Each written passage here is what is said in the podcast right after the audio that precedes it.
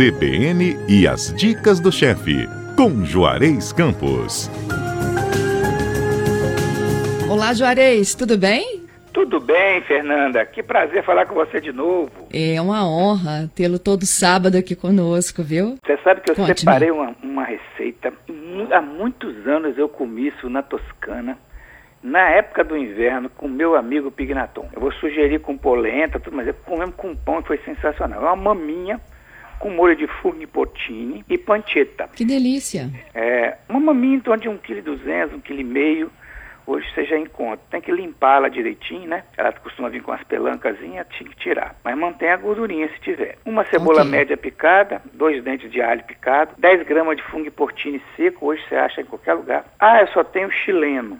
Tudo bem, então usa metade, que o chileno é mais, o fungo portino normal é mais forte. É, 50 gramas de pancheta, pancheta não é tão simples, pancheta é o bacon sem defumar. Então você pode substituir por bacon picado se não achar a. Mas no supermercado já está achando pancheta. Uma xícara de vinho branco seco, dois tomates sem semente picados, uma colher de chá de farinha de trigo, uma colher de sopa de uma mistura e salsa, cebolinha, alecrim e sal. Você pica tudo e dá mais ou menos uma colher de sopa. Duas xícaras de caldo de carne ou de água, se não tiver caldo de carne, ou caldo de legumes ou caldo de frango, um caldo qualquer. E meia xícara de azeite. E uma pasta que você faz com alho amassado, quem tem aquele socador, alho, sal, pimenta do reino, um pouquinho de óleo, faz aquela pastinha de alho. Isso a gente vai passar na maminha? Exato. Tempera a maminha com essa pasta de alho, com a metade do vinho branco e deixa pelo menos duas horas nesse tempero. O ideal é deixar de véspera, mas se não tiver Entendi. tempo, pelo menos duas horas.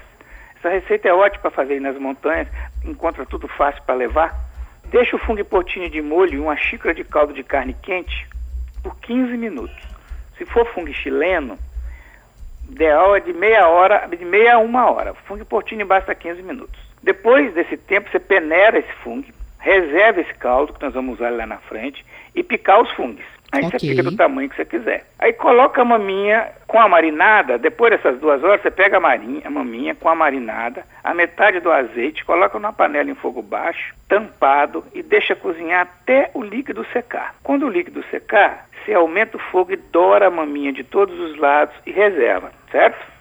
Certo. Naquela mesma panela que formou aquela crosta, então, quando você for dourar a maminha, mesmo que seja fogo alto, toma cuidado para não queimar, porque aquele fundo nós vamos precisar fazer o molho.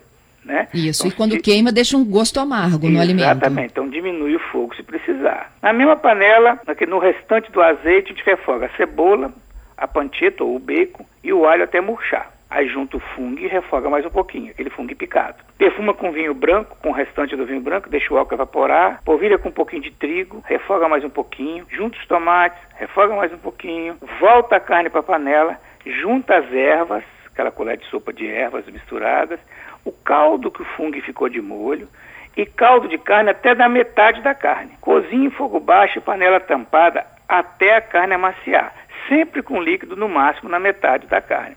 Se precisar, você vai colocando mais caldo, né? Aí você acerta. Por que esse segredo de sempre na metade da carne? Porque isso chama-se brasear. Se hum. você cobrir com água, você está fazendo um ensopar. Então você vai ter um líquido, um caldo muito ralo.